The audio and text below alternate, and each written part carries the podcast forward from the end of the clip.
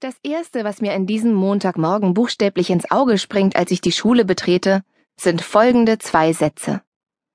Ich fühle mich krank. Ich glaub, ich hab Montag. Sie prangen in Großbuchstaben auf Pauls Sweatshirt. Wenn es Paul und seine Sprüche nicht gäbe, wäre es an manchen Tagen wirklich öde in der Schule.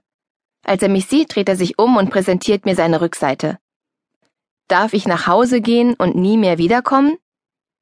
Cooler Spruch. Von mir aus gerne. Wartest du zufällig auf mich? erkundige ich mich. Paul schüttelt den Kopf. Unsere Direktorin, Frau Dr. Möller, wirft im Vorbeigehen einen kurzen Blick auf seinen Rücken. Die Antwort lautet Nein, sagt sie freundlich und geht weiter. Paul zieht eine Grimasse. Die Direx verschwindet im Lehrerzimmer. Ich warte auf Nicole, bequemt Paul sich endlich zu einer Antwort. Eine knappe Millisekunde später erhält sich seine Montagmorgen-Muffelmiene. Ich wende mich um und sehe ein zierliches Mädchen mit kurzen braunen Haaren direkt auf uns zusteuern. Paul grinst wie ein verknalltes Meerschweinböckchen.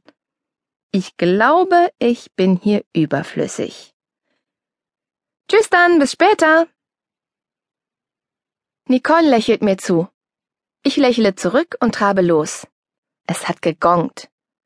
Wir schreiben in den ersten beiden Stunden Franz. Da möchte ich nicht unbedingt zu spät kommen. Bonjour, Mademoiselle Clavitta, begrüßt Lena mich, als ich kurz darauf meinen Rucksack auf den Tisch knalle und mich auf den Platz neben ihr fallen lasse. Ich antworte mit einem Seufzen.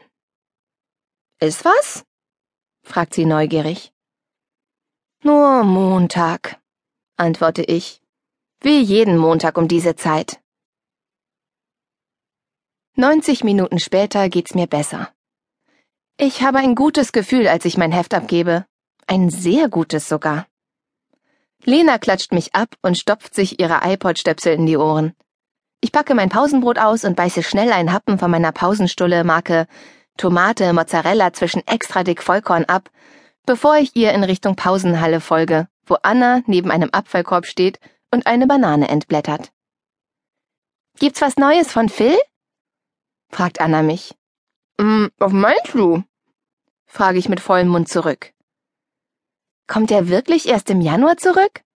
präzisiert sie ihre Frage, bevor sie sich ein Stück Banane zwischen die Zähne schiebt. Ich starre sie an. Mein innigster Wunsch, mein Freund könnte seinen Schüleraustausch vorzeitig abbrechen, um mit dem nächsten Nonstop-Flieger in meine Arme zurückzukehren, wird sich nicht erfüllen. Das weiß Anna ganz genau. Philipps Rückflugticket ist für den 6. Januar gebucht. Bis dahin wird er dort bleiben, wo er seit den letzten Sommerferien ist. In Berkeley, Kalifornien, USA. Und ich bleibe hier.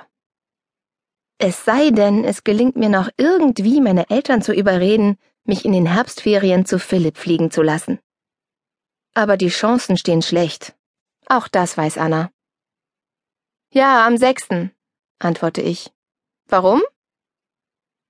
Sie macht ein Gesicht, das ich am ehesten als mitleidsvoll bezeichnen würde, und erwidert Dann bist du Weihnachten also allein? Und Silvester etwa auch? Fehlt nur noch, dass sie Du Ärmste hinterher schiebt. Du Ärmste, fügt sie hinzu und guckt mich an, als wäre ich eine misshandelte Labormaus mit gentechnisch gezüchteten Puscheln an den Ohren, die im Dunkeln neongrün leuchten. Hä? mache ich. Wieso ich Ärmste?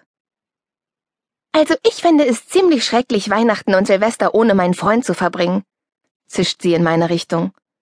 Dass dir das gar nichts ausmacht, so ganz allein zu sein. Ich bin aber nicht du, erwidere ich, so nett ich kann. Und alleine bin ich auch nicht. Ich habe meine Familie und meine Freunde und überhaupt. Anna winkt ab, als wäre es sinnlos, sich länger mit mir über dieses Thema zu unterhalten. Vermutlich hat sie recht. Meine Glückseligkeit hängt schließlich nicht davon ab, mit meinem Freund unterm Weihnachtsbaum zu hocken und in der Silvesternacht irgendwelche dämlichen Böller in die Luft zu jagen. Nein, ganz gewiss nicht. Höchstens nur ein kleines bisschen. Na gut. Vielleicht ein kleines bisschen mehr. Aber das muss Anna nicht unbedingt wissen.